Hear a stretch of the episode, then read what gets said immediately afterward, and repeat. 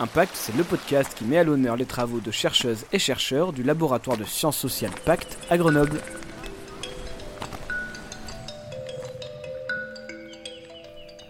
Bonjour et bienvenue dans Impact, le podcast produit par le laboratoire de sciences sociales Pacte à Grenoble, qui dans cette deuxième saison s'attache à mettre en lumière les travaux de chercheuses et de chercheurs en lien avec la crise de la Covid.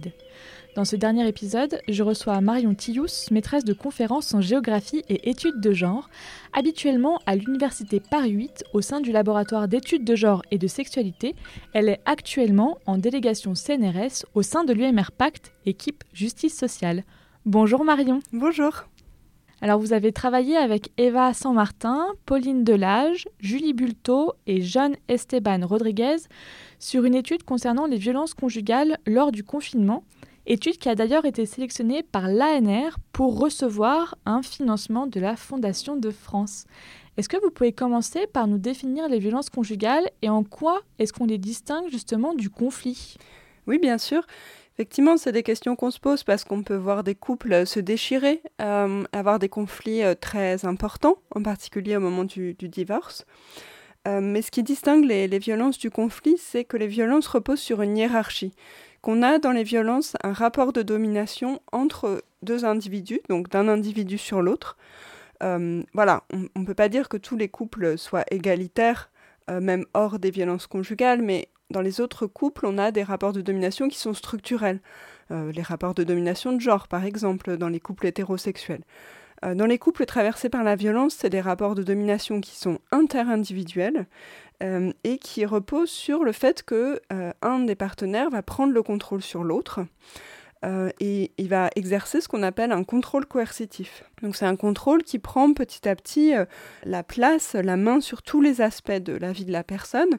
On en parlera tout à l'heure aussi sur les aspects de ses pratiques spatiales et de, de sa vie, de ses mobilités en général. Et c'est un contrôle qui s'étend à tel point que la rupture devient petit à petit euh, impossible. C'est inenvisageable dans, un couple traversé par la violence, en particulier par le, conjoint violent. Un des éléments sur lesquels repose ce contrôle coercitif, c'est la dimension de genre. C'est-à-dire, c'est pour ça que euh, dans les couples traversés par la violence, dans la très très grande majorité des cas, c'est un homme qui exerce de la violence sur une femme parce qu'il va exploiter la différence de genre pour assigner la femme à son rôle au sein du couple et lui dire, euh, lui imposer un rôle, euh, par exemple de faire la cuisine, de s'occuper des enfants, de s'occuper du ménage, etc. Et en lui imposant ça, il la renvoie à un rôle de femme sur laquelle il fait peser un très grand nombre d'injonctions qui sont souvent contradictoires. Alors votre étude, elle s'est portée sur deux départements, l'Isère et la Haute-Garonne. Pourquoi ce choix? Alors on a choisi ces deux départements parce qu'ils sont à la fois des départements avec des euh, paysages, avec des euh, types de territoires qui sont très différents, mais les deux départements sont comparables. Donc dans les deux départements, on a euh, des villes centrales qui sont d'échelle nationale, Grenoble et Toulouse. On a des territoires périurbains, on a des territoires ruraux, et ces territoires ruraux sont à la fois des territoires euh, qui sont euh, de la campagne classique, je dirais, de la montagne ou bien du piémont, c'est-à-dire entre la montagne et la plaine. C'est aussi deux départements qui sont intéressants à comparer parce que c'est deux départements qui sont très dynamiques sur le plan de la prise en charge des violences conjugales, euh, même si on a des histoires assez différentes entre les deux départements, avec une prise en charge euh, euh, des violences conjugales qui s'appuie sur un grand nombre d'associations reliées à la Fédération nationale de solidarité femmes en Haute-Garonne, euh, en Isère, elles sont moins nombreuses. C'est peut-être euh, aussi d'autres associations qui, interviennent aussi euh, dans cette prise en charge. et on a une mise en réseau qui est plus récente en Isère qu'en Haute-Garonne. Quels ont été vos différents axes de recherche et finalement les sujets qui ont participé à votre étude? Donc notre projet de recherche tel qu'il a été sélectionné par l'ANR, l'Agence nationale pour la recherche, reposait sur trois axes. On avait d'abord euh, une analyse euh, des effets du confinement et des mesures euh, prises en réponse à la crise sanitaire sur les pratiques spatiales des femmes victimes de violences conjugales, qui a été une enquête par entretien semi-directif. on a rencontré 25 personnes en Haute-Garonne et en Isère, et le contact a été établi par le biais des associations et des institutions qui les accompagnent pour faire face à ces violences. Dans un deuxième axe, on a analysé les politiques publiques qui ont été spécifiquement élaborées pour faire face aux violences conjugales euh, et on a étudié la réponse des acteurs publics et associatifs aux contraintes euh, liées au confinement et à la crise. Pour ça, on a mené euh, de nouveau des entretiens semi-directifs, cette fois on en a mené 56. et le contact a été établi par le biais des associations de la Fédération nationale Solidarité Femmes pour la Haute-Garonne, euh, ou bien de la déléguée aux droits des femmes et de la référente violence conjugale pour l'Isère. On a ensuite mené un troisième axe de recherche qui était d'ordre quantitatif. On a mesuré l'impact de la crise sanitaire sur les mobilités, euh, qu'on a différencié selon le genre pour les personnes euh, qui subissent des violences ou non. Ça a été une étude en population générale et on a étudié en particulier l'impact de la surveillance spatiale par le partenaire intime euh, comme un facteur explicatif de la différence qu'on observait entre hommes et femmes. Pour ça, on a mené une enquête par questionnaire, cette fois euh, dans les régions Auvergne-Rhône-Alpes et Occitanie. On a interrogé 3000 personnes et on a constitué l'échantillon et fait passer le questionnaire avec l'aide du bureau d'études d'INATA. Donc différents potentiels d'études et différentes manières de faire ces études par entonnoir en fait sur une très grande région et des entretiens semi-directifs sur ces deux départements si je comprends bien. Exactement. Pour avoir un nombre de personnes représentatifs suffisant, euh, on a dû étendre. Le bureau d'études n'avait pas suffisamment de contacts euh, simplement dans les deux départements, puisqu'ils ne sont pas habitués à ce type euh, d'études. Ils sont plutôt habitués à des études en consommation qui demandent voilà, peut-être un, moins nombre, un moins grand nombre de personnes spécifiques. Qu'est-ce qu'a montré votre étude sur les violences faites aux femmes? Alors notre étude nous a déjà permis de confirmer euh, ce qu'on avait pu observer euh, précédemment et en particulier ce qu'a démontré Eva Saint-Martin dans son travail de thèse qu'elle a soutenu en 2019, que les violences conjugales sont une sorte de confinement sans fin, euh, c'est-à-dire qu'on a un contrôle qui s'exerce de la part du conjoint, qui a un contrôle spatial et qui prend petit à petit, comme je le disais tout à l'heure, toutes les, dimensions, voilà, de, qui va avoir des impacts sur toutes les dimensions de, l'espace de vie de, la personne. Alors ce contrôle spatial, il fonctionne euh, soit directement, par exemple euh, avec une interdiction de fréquenter euh, certains endroits, d'utiliser certains modes, de se déplacer, par exemple de prendre plus qu'une heure pour faire des courses, ou ce genre de choses, où là on a un contrôle direct qui peut donner lieu à vérification, par exemple par les méthodes de géolocalisation. Mais on se rend compte aussi petit à petit que le contrôle coercitif par toutes ces dimensions a des impacts spatiaux qu'on pourrait nommer indirects. Euh, par exemple, le fait qu'un conjoint violent va chercher à isoler euh, socialement sa conjointe, à la couper petit à petit euh, de ses liens avec sa famille ou avec ses proches, ben, ça fait qu'elle va moins se déplacer. quand il va contrôler petit à petit son programme d'activité, vérifier qu'elle fait bien toutes les tâches ménagères avant de sortir, par exemple, c'est aussi un moyen de limiter ses pratiques spatiales.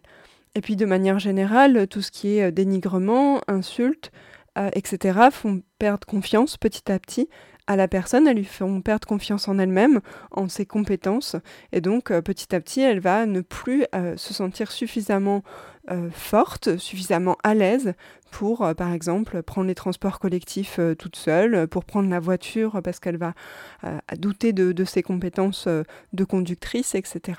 Donc le confinement a déjà confirmé qu'effectivement on avait euh, ce contrôle euh, spatial. Il a confirmé aussi que ça crée une sorte de déprise spatiale puisque leur périmètre de déplacement va se réduire petit à petit. Pendant le confinement à proprement parler, on a pu constater que l'État se faisait le relais de la stratégie de l'agresseur en réduisant les déplacements hors de la sphère privée, en imposant de décliner les motifs de son déplacement, euh, les directives d'État sont entrées en résonance avec les logiques des agresseurs. Donc ça a renforcé le contrôle spatial euh, des auteurs de violences sur leurs victimes. Et celles-ci se sont trouvées sans coulisses, c'est-à-dire sans possibilité d'échapper au regard euh, de leur agresseur qui se trouvait en permanence avec elles au domicile. Donc l'emprise spatiale à l'intérieur du, logement euh, des agresseurs s'est elle aussi étendue. L'arrêt du travail, la fermeture des lieux publics, des écoles a privé les victimes d'un regard extérieur. Euh, elles avaient moins de personnes qui pouvaient être les témoins des violences subies, constater qu'elles recevaient des coups, par exemple. mais il y avait aussi moins de personnes qui, dans l'interaction, leur reconnaissaient leur statut de sujet autonome. Parce que c'est bien le propre des violences conjugales et de la violence de manière générale, c'est de nier à l'autre personne son statut de sujet et de la réduire à un objet ou plus précisément à un corps. La fermeture euh, des écoles et le fait que le couple ou la famille soit en permanence à la maison ont aussi occasionné une hausse du travail domestique euh, que les femmes ont dû assumer. Et comme je l'ai dit tout à l'heure, la violence conjugale se fonde sur euh, le travail domestique et sur la capacité de la femme donc, qui subit des violences à le faire ou non, hein, avec des injonctions euh, contradictoires. Donc elle n'est jamais en mesure de, euh, répondre aux attentes de son agresseur. Néanmoins, là, avec une hausse phénoménale qu'on a pu observer dans tous les couples ou les familles pour les femmes de ce travail domestique, ben, ça a encore renforcé l'emprise des agresseurs sur leurs victimes. Évidemment. Et puis enfin, certaines méthodes de, persécution spatiale, euh, qui passent par le fait d'empêcher la victime de rentrer à son domicile, ont eu des conséquences euh, démultipliées euh, et donc ont fortement augmenté pendant le confinement. Merci beaucoup Marion Tillius. La question fil rouge à laquelle répondent tous les chercheurs et toutes les chercheuses qui passent par ce micro, c'est finalement comment est-ce que cette pandémie, comment le confinement, est-ce qu'il a bouleversé ou pas d'ailleurs votre manière de faire de la recherche? Donc le confinement a bousculé ma manière de la recherche euh, dans la mesure où le terrain a dû se faire pendant les deuxième et troisième confinements et donc euh, on a dû mener des entretiens à distance, même si on a une autorisation de déplacement. Euh, c'est vrai qu'on a dû apprendre à faire des entretiens à distance, ce qui avait certains avantages malgré tout. c'était de permettre à la personne de rester dans son environnement habituel et de pouvoir se déconnecter quand ça n'allait pas. Après, le désavantage, c'est que du coup, on n'était pas avec la personne euh, si elle, euh, elle rencontrait des, émotions euh, fortes, ce qui est souvent le cas dans ce type d'entretien. Donc l'accompagnement était moins facile. Merci beaucoup Marion Tillius d'avoir été avec nous pour cet épisode qui, est quand même pas facile, c'est pas un sujet facile. Hein. Est-ce que vous pouvez nous rappeler où est-ce qu'on peut retrouver les publications qui ont été faites en lien avec cette étude? Oui, bien sûr, vous pouvez trouver toutes les publications qui ont été faites et qui seront à venir sur le blog anrcovico, c au pluriel. Merci. Pour ma part, il est temps de vous dire au revoir parce que Impact saison 2, ben, ça s'est terminé aujourd'hui avec cet épisode. Alors je vous le rappelle, Impact dans cette saison 2, c'était partir à la rencontre des chercheurs et des chercheuses qui ont travaillé sur les conséquences de la crise de la Covid et qui sont des chercheurs affiliés à Pacte. Alors il y a de fortes chances qu'on se retrouve pour une saison 3, mais on va pas mettre la charrue avant les vœux. Si vous voulez vous tenir au courant des actualités du laboratoire, je vous propose d'aller sur Twitter, LinkedIn ou encore YouTube parce qu'il y a des actualités qui sont mises à jour régulièrement. Pacte a aussi un site internet, pacte-grenoble.fr sur lequel vous pouvez retrouver toutes les actualités de la recherche au laboratoire. Bon, je pense que vous l'avez compris, Impact, c'est une production du laboratoire Pacte qui n'aurait jamais pu voir le jour sans le concours d'Arthur Larpan, chargé de la communication et du rayonnement scientifique du laboratoire, avec euh, lequel j'ai euh, entièrement euh, construit cette émission. Les interviews, c'est moi qui les ai préparées. Euh, je les ai aussi euh, enregistrés. Et euh, je voudrais remercier deux personnes formidables qui m'ont aidé sur la deuxième partie de cette saison 2, qui sont Louis Oscobin et Marc Marquez-Lucio, qui ont mixé à tour de rôle les épisodes parce que j'avais besoin d'aide sur la réalisation.